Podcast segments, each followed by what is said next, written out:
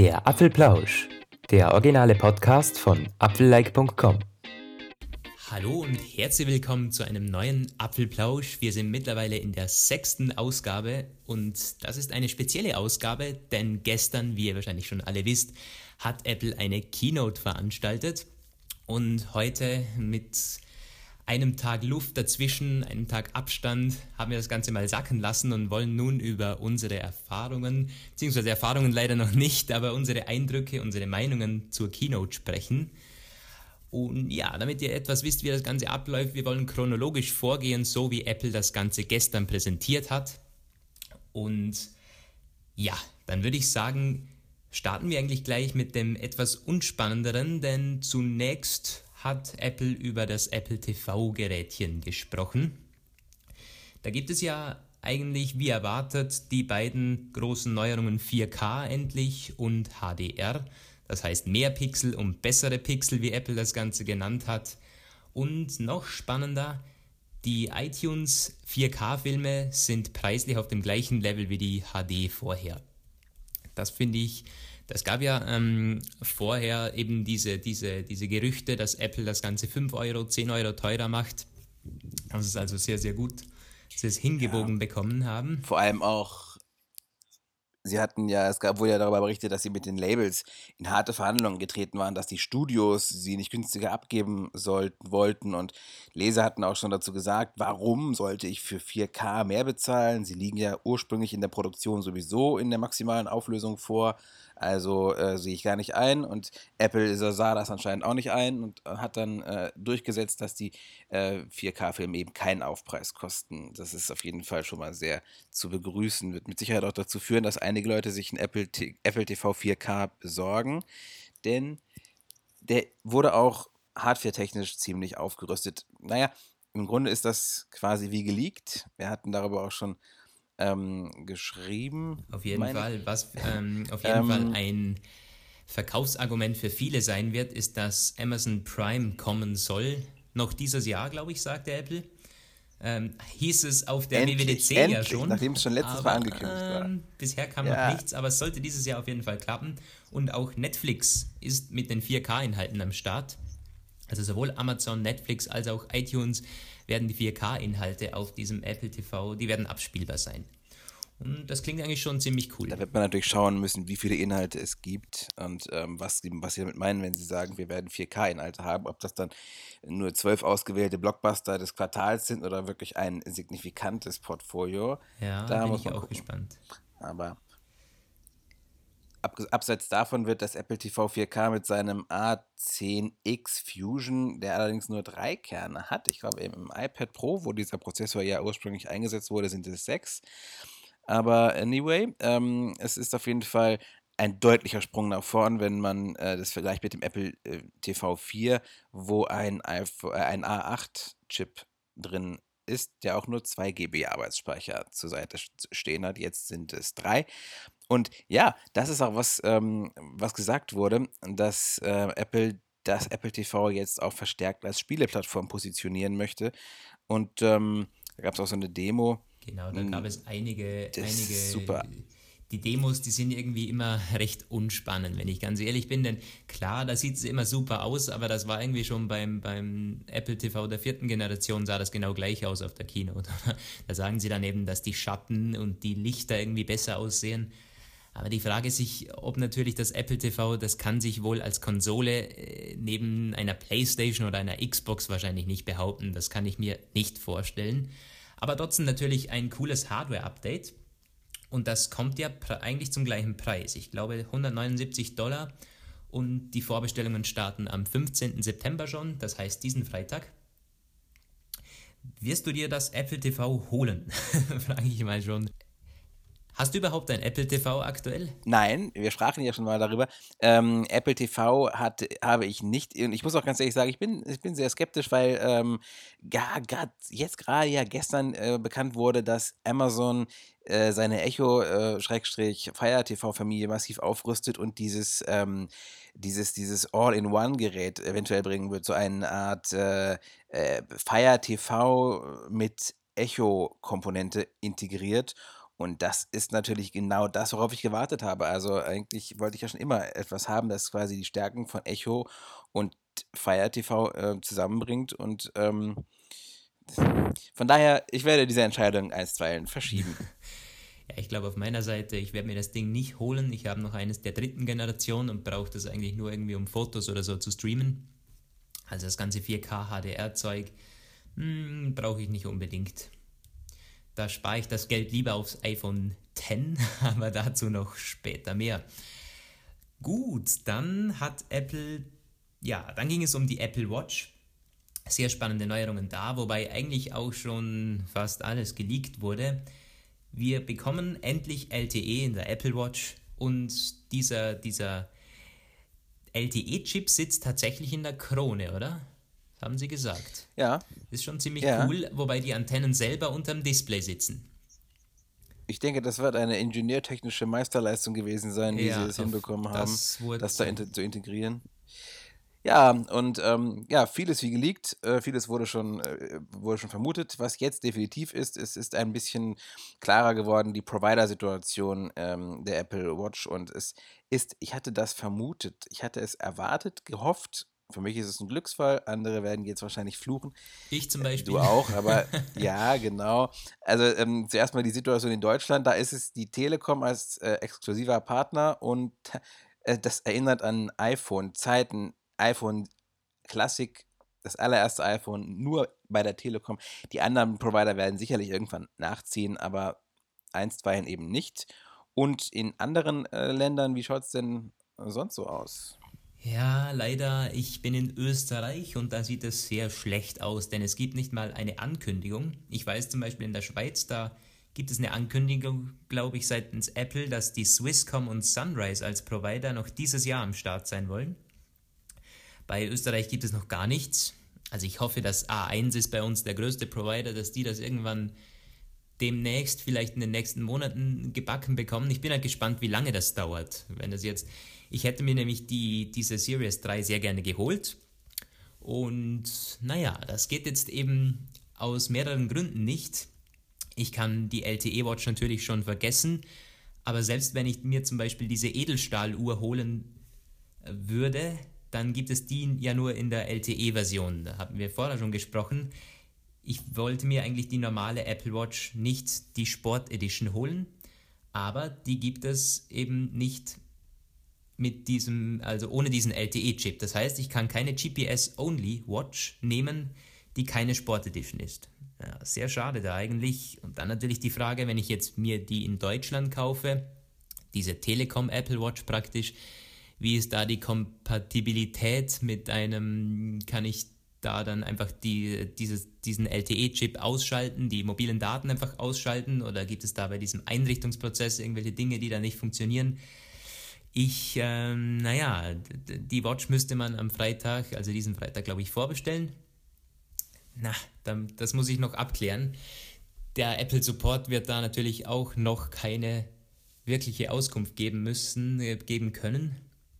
Na, ich bin gespannt. Das ist ziemlich schade, aber eigentlich erwartet. Also ich wäre, wenn ich ehrlich bin, sehr überrascht gewesen, wenn da Österreich schon irgendwie am Start gewesen wäre, natürlich. Naja. Also deine Kaufsituation stellt sich etwas kompliziert und verworren dar.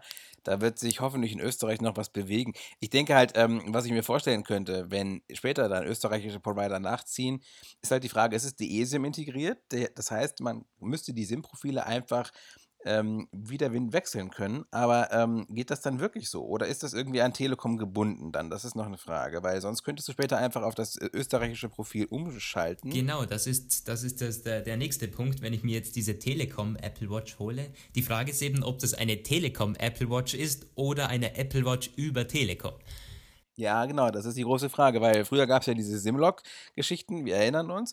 Und äh, die eSIM ist ja quasi genau dafür da, dass das eben nicht mehr ist. Also rein technisch gesehen ist es definitiv so, dass man einfach die Netzbetreiberprofile wechseln kann. Nun ist es aber auch schon so, dass die Telekom in der Vergangenheit gesagt hat, naja, schon, aber das soll ja nicht dazu führen, dass dann plötzlich äh, die Leute ständig irgendwelche Verträge, andere Verträge anklicken sozusagen. Und es könnte also sein, dass man diesem technischen Standard künstlich Grenzen aufgezeigt hat. Aber das wird sich noch zeigen. Das wird aus unserer weiteren Berichterstattung auf jeden Fall hervorgehen, sowie da etwas Klareres bekannt ist. Genau. Ähm, Sonst an Hardware technisch die Apple Watch kommt mit einem neuen Chip, glaube ich, der in manchen Bereichen bis zu 70% schneller sein soll. Die, die, die Series 2 ist ja schon ziemlich. Chip. Genau, es, ne? wobei Dual-Core hatte, glaube ich, die Series 2 auch schon, meines Wissens. Ja? Ja, die hatte, glaube okay. ich, auch schon einen Dual-Core-Chip.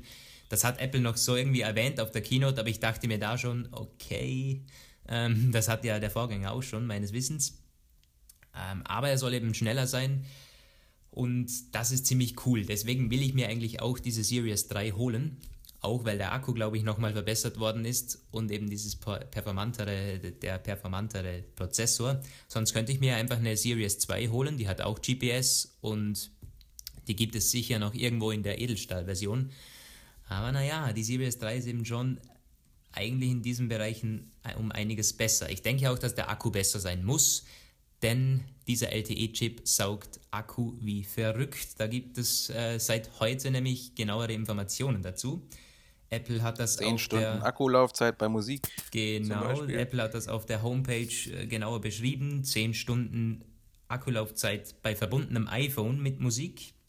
Wenn es gibt keine Informationen dazu, wie es ist, wenn man den LTE-Chip für Musikstreaming verwendet. Und das, das ist nämlich eine andere Neuerung. Ne? Apple Music läuft auch unabhängig von, ähm, vom iPhone, wenn LTE vorhanden ist. Und ähm, das ist wirklich spektakulär. Aber Apple hat da wohlweislich nichts zugesagt.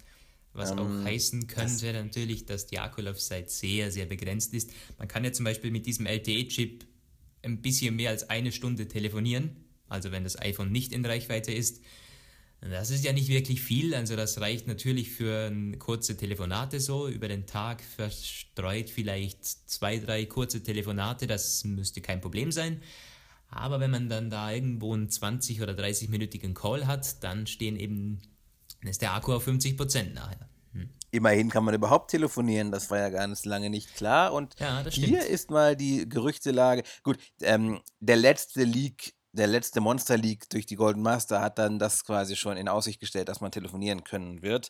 Mit verbundenem iPhone steigt die Telefoniezeit übrigens auf drei Stunden war das, glaube ich. Ne? Genau, etwas mehr als drei Stunden. Das heißt, mit ja. diesem integrierten, wenn man nur über die Watch telefoniert, hat man etwa ein Drittel der Zeit zum Telefonieren. Aber ich meine, das reicht eigentlich aus, denn die, wenn man das iPhone sowieso zu Hause lässt, ist es wahrscheinlich so, dass man irgendwo sowieso nicht wirklich verbunden sein muss die ganze Zeit und dann, wenn ein dringender Anruf reinkommt oder so, reicht diese Stunde, denke ich, mehr als aus. Und Apple gibt ja wieder diese 18 Stunden vor. Das heißt, die Apple Watch sollte einen Tag lang halten. Laut Apple. Stand da was über den Speicher, der integriert war? Wieder 4 GB? Oder? Ich glaube 8 GB. Das war aber seit der ersten. Also meine hat auch schon 8 GB. Ach so. Ich hm. bin, du siehst, kein Apple Watch-Experte, aber ich werde jetzt einer. Du ja. wirst sie dir, wirst du, ja, du hast Tele Telekom, oder? Ich habe einen Telekom-Tarif. Das Einzige, was ich noch gucken muss, ich habe einen Multisim-Vertrag und da gab es in der Vergangenheit äh, schon berechtigte Zweifel immer. Die Telekom und auch alle anderen Provider sind da äußerst. Äh, es ist für sie äußerst schwierig, bestimmte Netzfeatures zu integrieren mit Multisim, also Multisim, mehrere SIM-Karten zum selben äh, Vertrag. Und ähm, da gab es schon Probleme bei Voice-over LTE, diesem Sprachcodec und ähm, äh, dem WLAN-Call. Ähm, das hat auch lange mit Multisim nicht funktioniert. Also das muss ich halt gucken, aber ich, ich muss auch feststellen, ich benutze meine Multisim zurzeit gar nicht mehr. Ich habe drei SIM-Karten insgesamt und die anderen beiden, die habe ich gerade gar nicht in Benutzung. Also wenn sich herausstellen sollte, dass das gerade von Anfang an nicht funktioniert, dann werde ich meine Multisims opfern, weil ich will diese Apple Watch LTE unbedingt haben. Ganz klar. Ja, ich auch. Ah, Gott, ich könnte einfach in die, äh, nach Deutschland ziehen. ja, genau. Ja, warum nicht? ähm, was gibt es noch? Genau, äh, dieses Workout wollte ich erwähnen.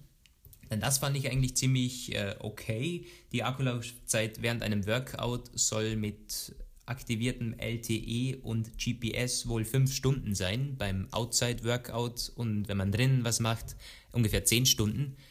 Also wenn man da jeden Tag wirklich ein, zwei Stunden joggen geht oder was auch immer, sollte es überhaupt kein Problem sein. Also für alle Fitnessfreunde, der Akku sollte da auf jeden Fall ausreichend sein. Aber ansonsten, naja, das wird sich zeigen. Dieser LTE-Chip verbraucht einiges an Akku und ich bin gespannt, wie dann wie die Nutzerreaktionen sind, denn Apple tut sich ja seit der ersten Watch eigentlich ziemlich schwer damit, diesen, die Akkulaufzeit zu schätzen. Das haben sie selber sogar mal zugegeben, weil eben diese Nutzerbasis einfach noch viel geringer ist und die Testzyklen noch nicht so ausgereift sind. Ich bin ja, gespannt. Sie haben ja auch diese, auf, auf dieser Test, dieser äh, Sonderseite haben sie auch die Testkriterien erläutert.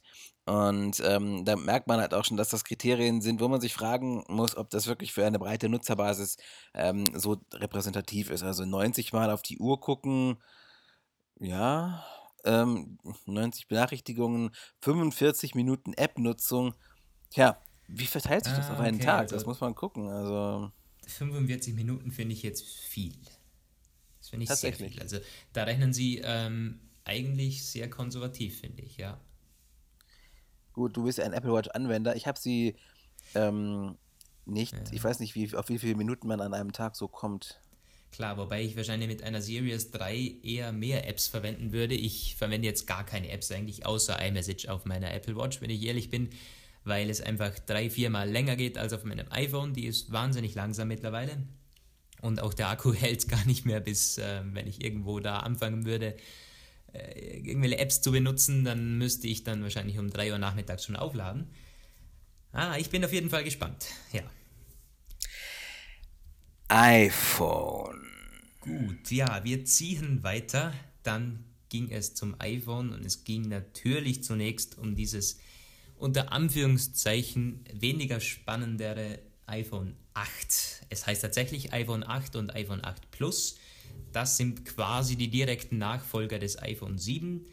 Schauen designtechnisch auch ähnlich aus, aber wir haben diese Glasrückseite im Prinzip alles so, wie wir das in den Leaks bereits ja schon vorher gehört haben. Yippie, endlich wieder Glas.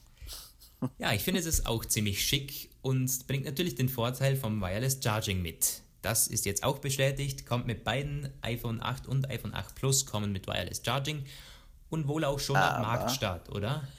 Aber, aber, aber the big aber, but. Es wird keine Ladegeräte von Apple geben. Es ist genau. auch das wurde schon vorher geleakt und es wurde, das war wenige Stunden vorher, hatten anonyme Quellen Apple Insider einen Tipp gesteckt. Wir hatten darüber geschrieben, gestern auch noch im Vorfeld der Keynote. Und es ist genauso gekommen, nur äh, Apple hat das ein bisschen anders dargestellt. Ähm, bei Apple Insider wurde berichtet, Apple bekommt seine eigenen Ladegeräte einfach nicht fertig und deswegen muss man auf ähm, Ladegeräte zunächst von anderen, von Drittherstellern zurückgreifen. Genannt wurden hier Belkin und Mofi. Spricht man die so aus? Keine Ahnung. Ja, denke ich schon, ja. Und äh, ja, Apple hat das im, äh, auf der Keynote dann ein bisschen glorioser dargestellt. Sie haben gesagt, wir sind so großzügig und ähm, haben es nach dem offenen Gott. Wie spricht sich dieser scheiß Standard aus? Ki? Chi? Ich sage immer QI. Ich weiß gar nicht, wie, wie der ausgespielt Das weiß ich gar nicht, nee. Auf jeden Fall ist dieser Standardteil wird komplett erfüllt und deswegen wird es, wird, haben sie speziell und gezielt mit Belkin und Mofi zusammengearbeitet, um damit sie, damit diese Unternehmen halt kompatibles Ladezubehör anbieten können. Nun, welche Version jetzt stimmt, ist, fragt sich. Apple wird tatsächlich eigene Ladegeräte bringen. Sie nennen das dann AirPower und das ist so ein Multiladepad, das alle Geräte laden kann, die Apple so an Wireless Charging äh, mit Wireless Charging anbietet, also iPhone, Apple Watch und auch die AirPods, oder? Genau, aber bei der Apple Watch äh, ganz wichtig nur die Series 3.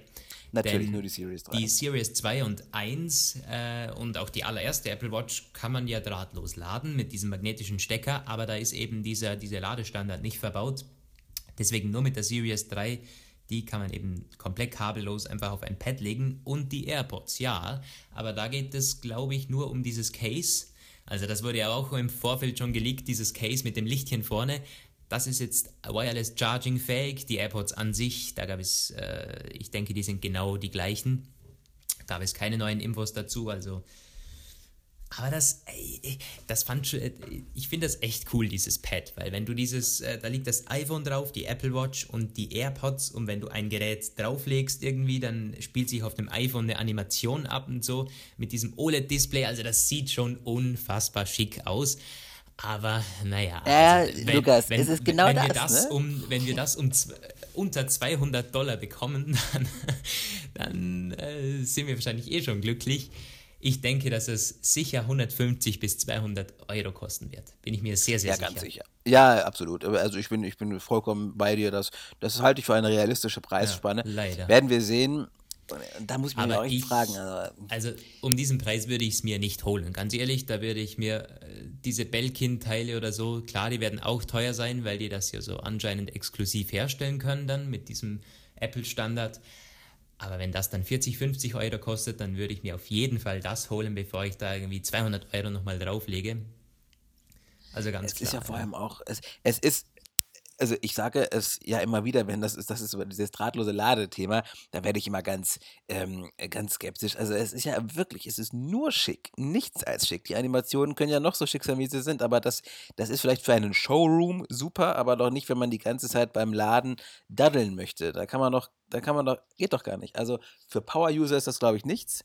Ähm, es Ich sieht mein, nur schön aus halt- fürs Büro, aber es sieht schick aus und du ersparst dir schon ein bisschen Kabelwerk und so.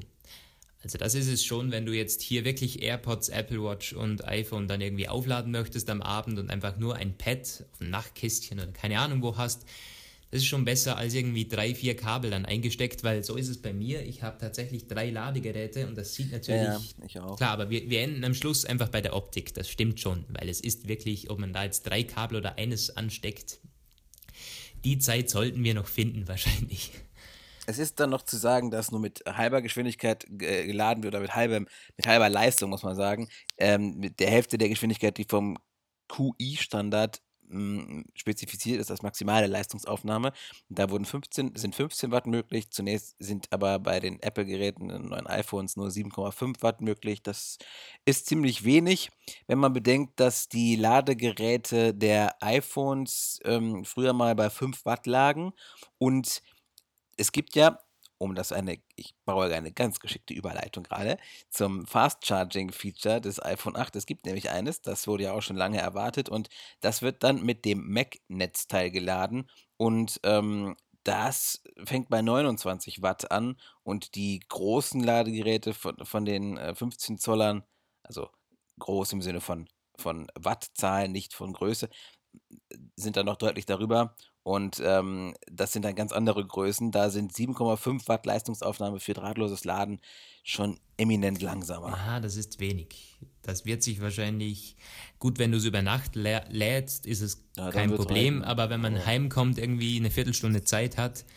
und es auf das Ladepad legt, mh, wahrscheinlich nicht so günstig. Ja. Naja. Ähm, ganz spannend. Ähm, auch da wirkt das alles ein wenig unfertig mit dem Fast Charging. Äh, Man kann innerhalb von einer halben Stunde den Akku 50% aufladen. Aber Apple liefert keine Ladegeräte mit, die Fast Charging beherrschen. Es gibt auch keines. Ähm, wer das möchte, muss das mit seinem Mac-Netzteil machen. Oder, falls er keinen Mac hat, sich ein Mac-Netzteil kaufen. Günstigster Preis im deutschen Store, habe ich gerade eben mal geguckt, sind 59 Euro. Ja, äh, dann kommt natürlich noch ein Adapterkabel dazu, weil es braucht ja ein Kabel von USB zu Lightning. Ein 1 Meter Kabel ähm, bist du mit 25 Euro dabei. Wer 2 Meter braucht, hat dann 39. Und das bedeutet also, wenn man Fast Charging am iPhone machen möchte mit einer ähm, längeren Kabellänge, dann muss man nochmal 100 Euro mindestens drauflegen. Ja, Preis-Leistung ist da wirklich, wirklich nicht gut, weil äh, klar, es ist Fast Charging, aber in 30 Minuten sagt es auf 50 Prozent ungefähr. Das ist ja nicht wahnsinnig schnell. Also da gibt es andere Hersteller, die schaffen in einer halben Ja. Stunde 80 Prozent.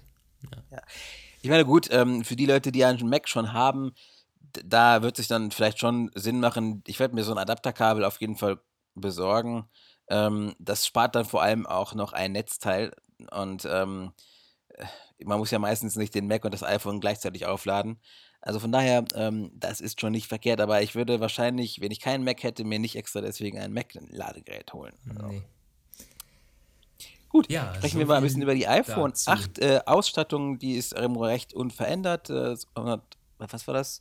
Wir 64 haben und 64 GB 256. und 256 GB, genau. Genau. Und die Farben. Die Farben, da gibt es nur drei. Finde ich ziemlich komisch, dass sie da nur drei Farben anbieten. Wir haben dieses Space Grau, wir haben Silber und eine Goldfarbe. Dieses Blush Gold oder so, von dem da immer die Rede war, das sucht man bisher vergebens.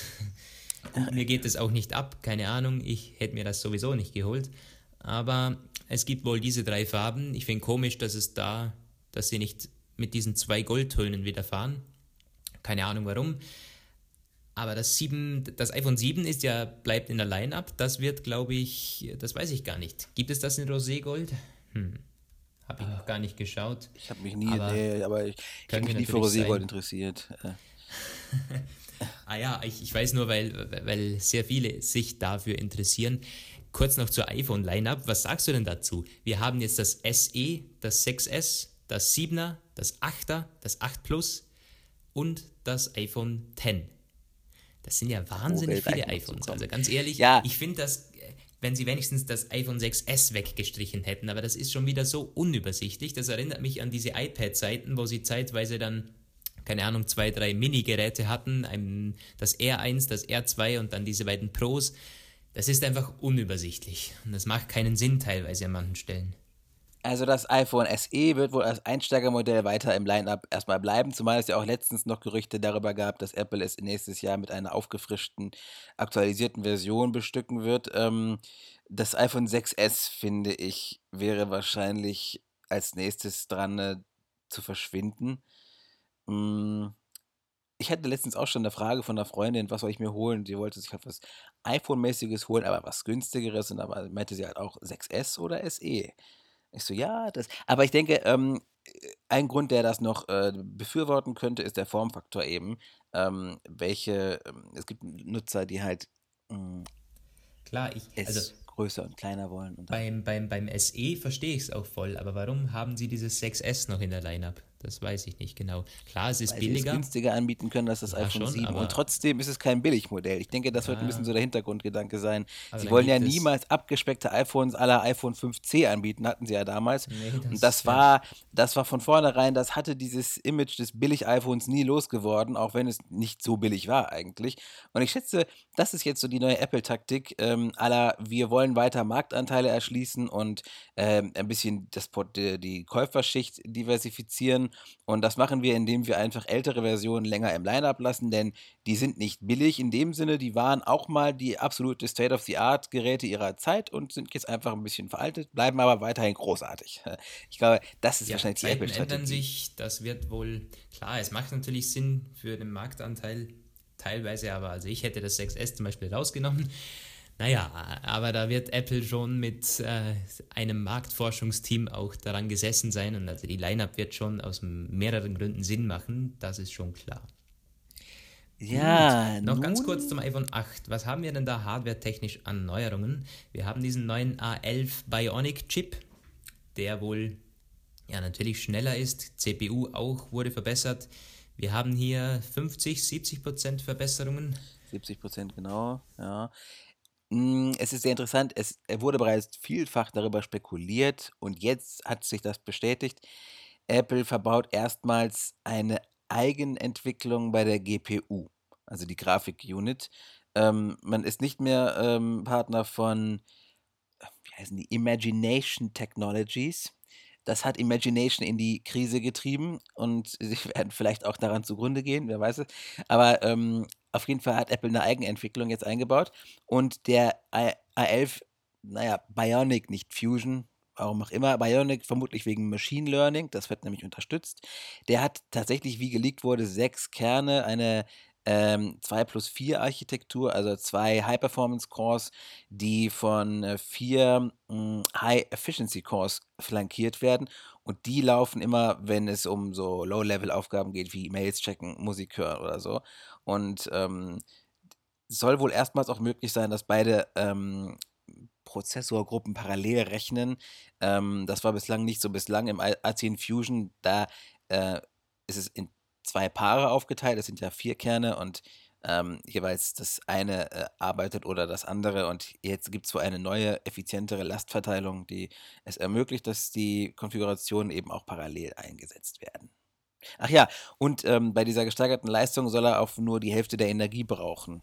Ja. Das ist natürlich eine wilde viel Au- äh, effizienter sein. Genau. Äh, Es wird sich Ich bin zeigen, gespannt. wie das denn im da Akkuverbrauch muss man aussieht. gespannt sein. Ähm, ansonsten, das Telefon kommt mit einem neuen Display, beziehungsweise so neu ist es nicht, mit True Tone endlich. Das kennen beim wir schon, auch schon, beim iPad, genau. Und ansonsten sehr cool fand ich, dass die Lautsprecher eine Erwähnung gefunden haben, 25% lauter und mit einem satteren Bass. Da bin ich schon gespannt drauf, denn die iPhones haben ja eigentlich im Vergleich zur Konkurrenz schon ziemlich gute Lautsprecher, wenn man sich mal Samsung ansieht, die einen ja eher eine Blechkiste und vor allem so unten am Gerät verbaut haben. Das macht Apple mit diesem Stereo-Sound aus der Hörmuschel und unten am Gerät ziemlich gut und das soll jetzt eben noch besser werden. Bin ich auch gespannt drauf, denn die Lautsprecher, ich finde das immer noch sehr wichtig bei einem Handy. Ich habe das äh, oft, wenn man irgendwelche Filmchen anschaut auf Instagram oder keine Ahnung wo, dann ist eben dieser, ich habe da selten Kopfhörer drinnen und dann finde ich so einen halbwegs guten Lautsprecher dann doch schon angenehm. Also das freut mich eigentlich ziemlich. Und auch natürlich verbessert wurde die Kamera. Die Pixel an sich, es bleibt bei 12 Megapixel, aber die Pixelqualität soll verbessert worden sein. Wir haben einen besseren Sensor. Ist der eigentlich auch größer geworden, der Sensor? Das weiß ich jetzt gar Das nicht ich gar genau. nicht. Aber Das ich glaube auf jeden Fall, der Sensor ist überarbeitet. Sie sprechen von einem All-New-Sensor und von besseren Farben, mehr Dynamikumfang. Der Dynamikumfang wurde ja auf den Bildern ziemlich gut gezeigt. Klar, die Beispielbilder sehen immer toll aus, aber das sah schon echt cool aus. Und vor allem Ding mit diesem neuen Portrait Lightning. Ähm, das wurde schon geleakt vor einigen Tagen, aber wir wissen jetzt genau, was das Ganze macht. Das ist praktisch ein zusätzlicher Portrait Mode mit diesem verschwommenen Hintergrund, aber der Hintergrund kann dann praktisch so völlig ausgeblendet werden, wie mit einem Studiolicht, wenn entweder alles im Hintergrund weiß ist oder alles schwarz ist. Und das sah auch ziemlich cool aus. Es ist noch eine Beta, aber wenn das wirklich so funktioniert wie dann auf diesen Beispielbildern, jo, das sieht cool aus. Videos auch ziemlich cool. Wir haben 4K mit 60 Frames per Second und Ja, Full HD mit ne? Also das, da 240 haben wir auch echt ge gestutzt, als wir das gesehen haben in der Ja, Keynote. vor allem Apple hat das so nebenbei erwähnt. Die haben Ja. irgendwie, ich glaube, Phil Schiller war das, der dann sagte, ja, nehmen wir mal an, wir nehmen ein 4K-Video mit 60 Bildern pro Sekunde auf. Und ich meine, das ist schon echt krass. Und die haben das so nebenbei erwähnt. Und dann gibt es wohl eine Software, die irgendwie im Voraus schon berechnet, wie das Bild verlaufen könnte. Und so soll es noch smoothere Videos und so geben. Also in der Kamera gibt es einige AI, Artificial Intelligence, auch die wohl neu ist und verbessert worden ist und so weiter und so fort. Es gibt ja sogar einen Image Processing, ähm, einen neuen Chip, der dafür sorgen soll, dass das Ganze noch besser funktioniert. Also die Kamera wurde wohl softwaretechnisch auch extrem abgedatet, Hardware nicht so wirklich, aber es geht ja mittlerweile eigentlich in größten Teilen nur noch um die Software bei den Kameras in Smartphones. Die Hardware ist da schon ziemlich ausgereift. Wird sich zeigen. Also ich habe auch schon jetzt äh, Statements von Fotografen gelesen. Wie immer gibt es solche und solche. Es gibt Fotografen, die sagen, äh, ja, großartige Sache, ich bin sehr beeindruckt davon. Es nähert sich immer mehr einer guten Kompaktklasse-Kamera, äh, Kompaktkamera an und auch schon wieder äh, die, äh, welche, die gesagt haben, nein, nein, nie im Leben, äh, sie können da machen, was sie wollen. Das ist letztendlich nichts weiter als eine ziemlich aufwendige Spielerei, wie viele Android-Handys das ja auch schon haben. Also gerade bei diesem Portrait Lighting wird sich halt zeigen, das ist im Grunde ähm, auf der Keynote haben sie es halt sehr eindrucksvoll vorgestellt. Ähm, bis was anderes bewiesen ist, tatsächlich im Alltagseinsatz sehe ich es als ein aufgemotzter, weiterentwickelter, ein bisschen wasserdichter Port Portrait Mode. Ja, auf jeden Fall. Praktisch ein Portrait Mode mit ein bisschen Filter drüber. Klar, Apple hat sogar erwähnt, das ist nicht einfach ein Filter, da passieren viel mehr Dinge. Aber wir wissen, wir müssen das in echt testen und auch auf die Testberichte erwarten, bis wir da natürlich irgendwie sagen können, wie gut das tatsächlich ist, das stimmt. Jo, sonst, ähm, was gibt es noch? Wir haben LTE Advanced und Bluetooth 5.0 endlich mit an Bord. Das heißt, wir können zum Beispiel zwei Bluetooth-Lautsprecher gleichzeitig verbinden und solche Dinge. Ja, und das Ja, könnte auch dazu beitragen, kann man eigentlich die AirPods und die AirPods gleichzeitig mit der Apple Watch und dem iPhone koppeln? Das hat mich immer schon mal interessiert. Ähm, das wäre jetzt vom iPhone her theoretisch möglich. Bei den, äh, bei der Apple Watch weiß man es nicht so ganz. ja, das weiß ich nicht, weil die Apple Watch, die kommt mit Bluetooth 4.0, sogar die Series 3. Ja, Ähm, dann muss man sich das wahrscheinlich aussuchen. Genau, ja. ja. Naja. Gut, das war es eigentlich soweit von den nennenswerten Hardware-Features. Das Telefon kommt, also die Vorbestellungen starten am 19. September. Dann wird es, weiß man den Release eigentlich schon ganz genau? Kommt es eine Woche später auf den Markt? Schon, oder? Äh, eine, 19. 19. September wird es äh, starten die Vorbestellungen. Da kommt übrigens auch iOS 11 für alle raus am 19. September. Und dann eine Woche wohl später wird die Auslieferung starten. Und ich Genau. denke, die Auslieferung beim iPhone 8 wird auch relativ problemlos sein. Ähm, wird es wahrscheinlich keine großen Lieferverzögerungen geben oder wenn, dann nicht so eminent ins Gewicht fallende. Mm, ja. Sonst, wir haben die Preise natürlich auch schon auf der Apple Homepage, die sind eigentlich unverändert. In, zum größten Teil, das iPhone 8 startet mit 799 Euro, für 64 GB das iPhone 8 Plus bei 909 Euro. Dann natürlich äh, bei der Kapazität, das sind schon ordentliche Preissprünge, aber ich habe, da, sind, da, ist das iPhone 8 mit 256 GB, kostet dann eben 969 Euro, aber man muss wirklich bedenken, dass man hier 200 GB mehr bekommt. Also das ist, ja, das ist schon ein großer Sprung, wobei es bei vielen, glaube ich, so ist, dass 128 GB optimal wären. Für mich zum Beispiel auch. 64 GB ist für mich zu wenig. 256 eigentlich zu viel, aber dann nehme ich lieber die 256 GB, bevor ich da dann irgendwie zwei Jahre lang immer keinen Platz auf dem Handy habe. Also da nehme ich dann nochmal Fall. 100 Euro oder so in die Hand. Aber klar, das ist natürlich auch klug gemacht von Apple. Und vor allem mit Blick auf die knappen äh, Kontingente an Speicher weltweit, die Apple ja vielleicht ähm, die Knappheit äh, mit einem Zukauf oder Einkauf in der Toshiba Chip Chipsparte entschärfen wird. Es, es hat sich, ähm, halt, wie wir sehen, keine ähm, 200 äh, 512 Gigabyte Version ergeben. Das hat sich zerschlagen. Die wird es dann wahrscheinlich nächstes Jahr geben, schätze ich. Also, Vielleicht ist dann der, Einstiegs, äh, der Einstieg wieder 128 GB und 512 als End. Ja, werden wir sehen. das iPhone 8 haben wir dann im Grunde größtenteils abgefrühstückt. Und dann kommt endlich das Highlight der Keynote, auf das natürlich alle gewartet haben. There is Das one iPhone- more thing we wanted to talk about Genau, today. Apple, Apple hat wieder den berühmten Spruch von Steve Jobs aufgegriffen. Der, noch ganz kurz, das könnte man eigentlich erwähnen. Steve Jobs hat ja am Anfang sogar selber, es gab eine Tonaufnahme von ihm, die gelaufen ist als Einführung in Ja. dieses Steve Jobs Theater. Finde ich ehrlich gesagt, also das hat mich überrascht, dass sie das praktisch so äh, nochmal aufgreifen. Mich nicht. Ja, das iPhone ist von 10. Ja, also dass sie da wirklich so praktisch darauf eingegangen sind und sogar eine Tonaufnahme von ihm laufen haben, Zitate und so gezeigt.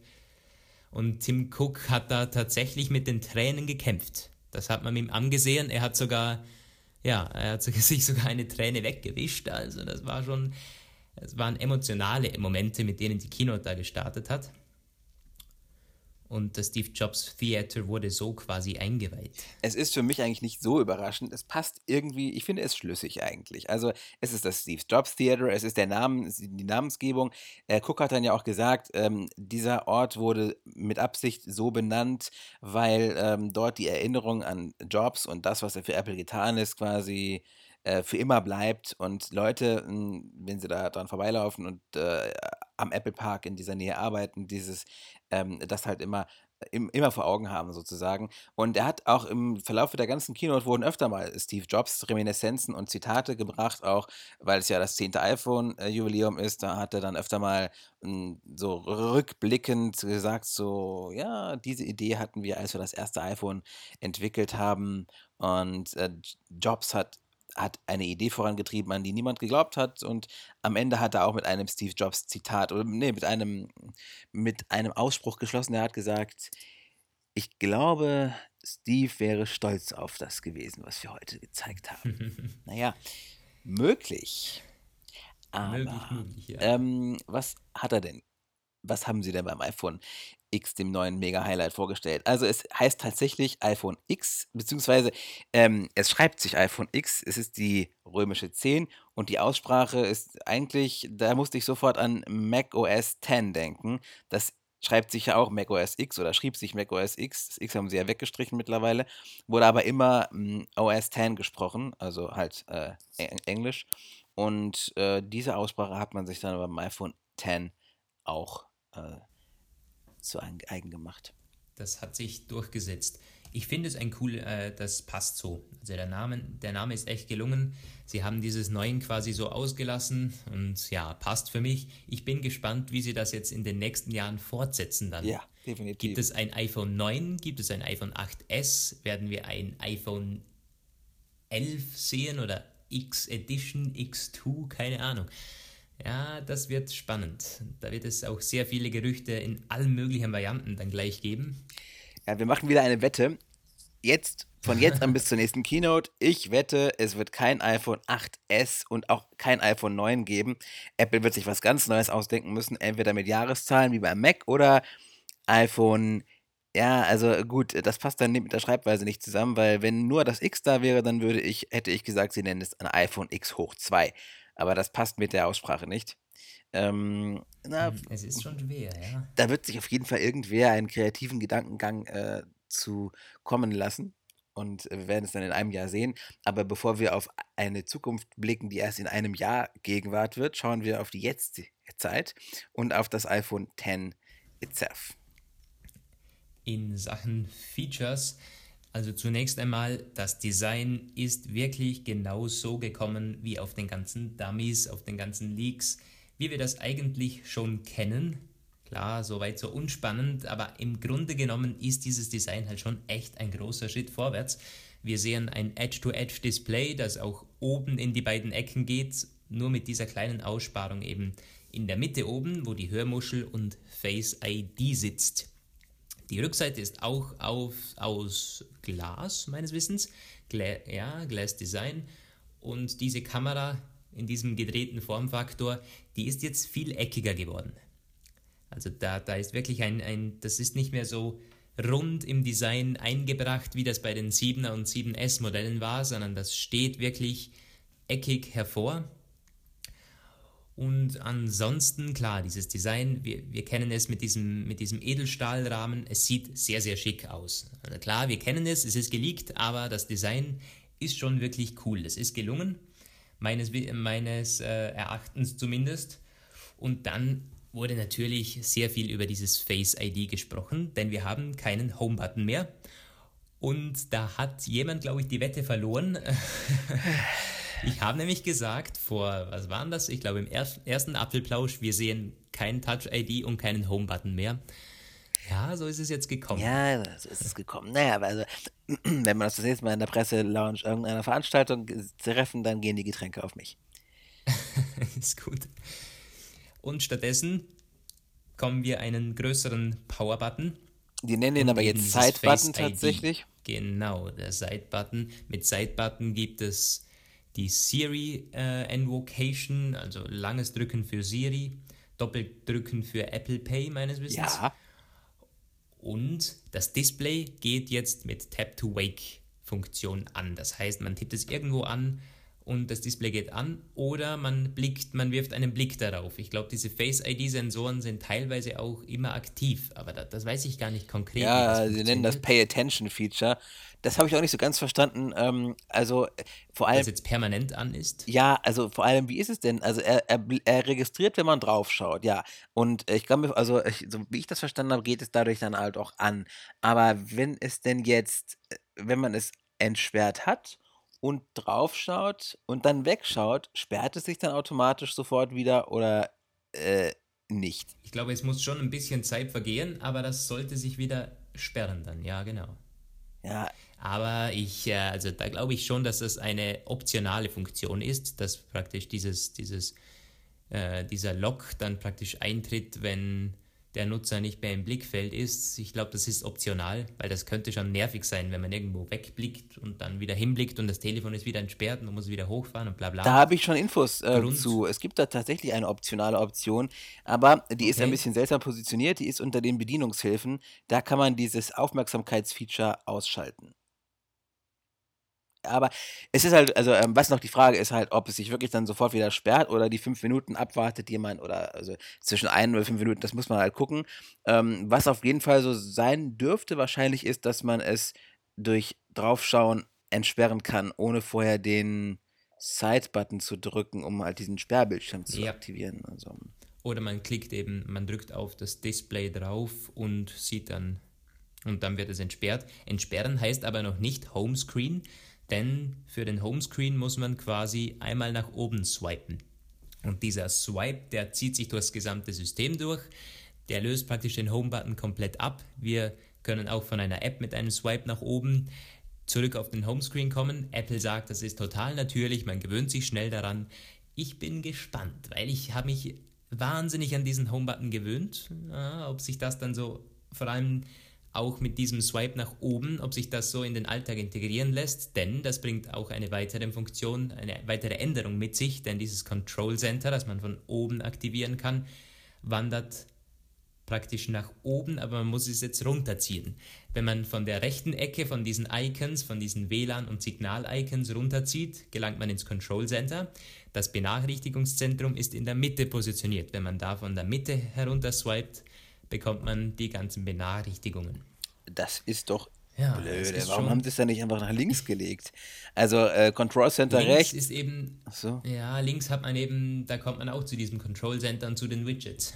Mhm. Ja, ja, also äh, letztendlich wird sich alles in den täglichen Workflow ähm, ja, integrieren. Ich bin gespannt, wie schnell und wie gut natürlich. Ähm, ja, das ist definitiv. Also und noch eine, eine, eine Sache gefällt mir wirklich ziemlich gut, denn man kann unten mit einem längeren Swipen zum Multitasking kommen. Das finde ich cool gelöst. Und auch, dass man links und rechts wischen kann und zur nächsten App wechseln kann. Das also gibt es ja am iPad schon und jetzt auch am iPhone. Genau, aber wir können praktisch wirklich nur unten kurz wischen und dann sind wir in der, in der App, die wir vorher geöffnet haben.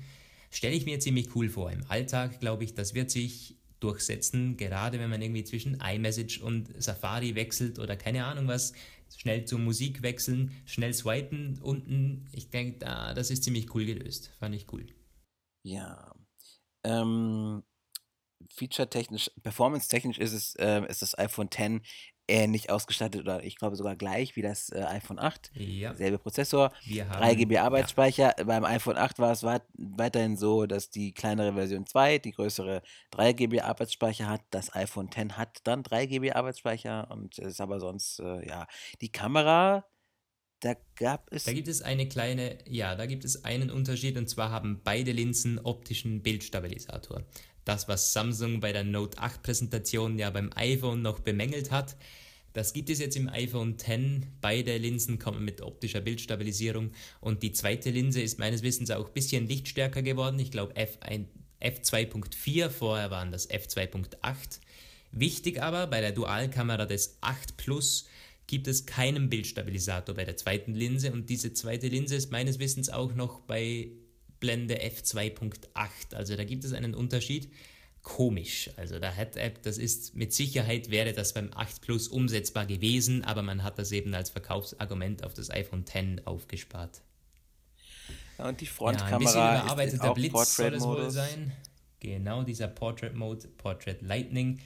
Und dann gibt es auch bei der Frontkamera diesen Portrait Mode endlich. Das ist beim iPhone 8 glaube ich nicht so. Ich glaube, das ist wirklich nur exklusiv fürs iPhone X, dieser Portrait Mode mit dieser Frontkamera. Und auch exklusiv sind die Animojis. da hat ähm, Craig Federighi sich wieder ausgespielt und diese äh, äh, Animojis gezeigt. Wir haben das im letzten Apfelplausch schon irgendwo angesprochen. Es ist eine Spielerei, aber doch, man muss Apple lassen, eigentlich gut umgesetzt, denn praktisch diese Animojis die, diese Emojis bewegen sich und reden genauso, wie der Nutzer das eben aufgenommen hat. Und dann kann man das mit einem kurzen Videoclip in iMessage zum Beispiel versenden. Und das sieht halt cool aus. Also auf der Keynote wurden auch diese Mundbewegungen live ziemlich gut getrackt. Ja, das hat gut funktioniert. Im Gegensatz zu Face ID, das hat ja die ersten zwei Male schon mal nicht geklappt. Und da bin ich dann sehr skeptisch gewesen, als dieses Face ID nicht geklappt hat. Mann, War das Mann, nicht eine Demo, dass es keine fremden Gesichter akzeptiert? Ich hatte, ich, wir hatten das nämlich auch gedacht und dann war das aber so, dass er, also an der einen Stelle wollte er doch demonstrieren, dass er quasi so eine, er hat da irgendwas gemacht und äh, dass es niemals niemals irgendein fremdes Gesicht oder Fototrick oder sowas passieren würde, nämlich nur in einer von einer Million. Okay, aber es hat zweimal nicht geklappt bei, bei, bei, bei Craig, als er das Ganze ausgetestet hat. Und dann hat oh. er sich oh. irgendwie das, keine Ahnung, den Schweiß äh, oder so weggewischt und dann hat es funktioniert, weil das iPhone wollte schon den Code haben. Und dann hat er gesagt, okay, let's try that again. Und ja, das werden wir sehen müssen. Also vor allem auch, was ist denn, er hat ja, Sie haben ja gesagt, so Face ID funktioniert mit allen möglichen Sachen, mit Sonnenbrille, mit Hut. Und sie haben Schauspieler aus Hollywood eingeflogen und dann haben sie sie in die Maske geschickt und damit sie auch wirklich gucken. Und es soll sich ähm, äh, es ist durch Machine Learning inspiriert und wird dem natürlichen Wandel eines Gesichts Rechnung tragen, wenn Menschen halt älter werden. Und sie haben an alles gedacht, so heißt es. Und dann klappt sowas dann bei der Demo nicht. Ähm, da frage ich mich natürlich, was passiert denn, wenn ich jetzt meine schicke Frisur an den Start bringe? Eine völlig andere. Wenn ich mir die Haare komplett zurückgehle, irgendwo habe ich dann auch schon im Internet gelesen, was ist denn mit Leuten, die Perücke tragen? Wird das dann funktionieren? Ja, aber ich glaube, das sollte ich glaube, es war ein Ausrutscher tatsächlich auf der Keynote, weil das sollte schon funktionieren. Sie sprechen da irgendwie von 30.000 Punkten im Gesicht, die erkannt werden. Und es hat auch recht schnell das Ganze entsperrt. Also das hat auch funktioniert. Danach hat es ja immer funktioniert. Er hat das dann gleich nochmal drei, vier Mal gezeigt, glaube ich, um sicher zu gehen, ja, das Ganze funktioniert schon. Ähm, und ja, ich bin eigentlich sehr zuversichtlich, denn äh, das wäre ja wirklich ein Desaster, wenn dieser Touch-ID-Sensor weg wäre und dieses Face-ID wäre nur so halb ausgereift. Das kann ich mir nicht vorstellen. aber Hoffen wir es auf jeden Fall mal, ja. Sehen, spätestens dann, wenn wir unsere ersten äh, Exemplare hier haben. Aber das wird noch eine ganze Weile dauern.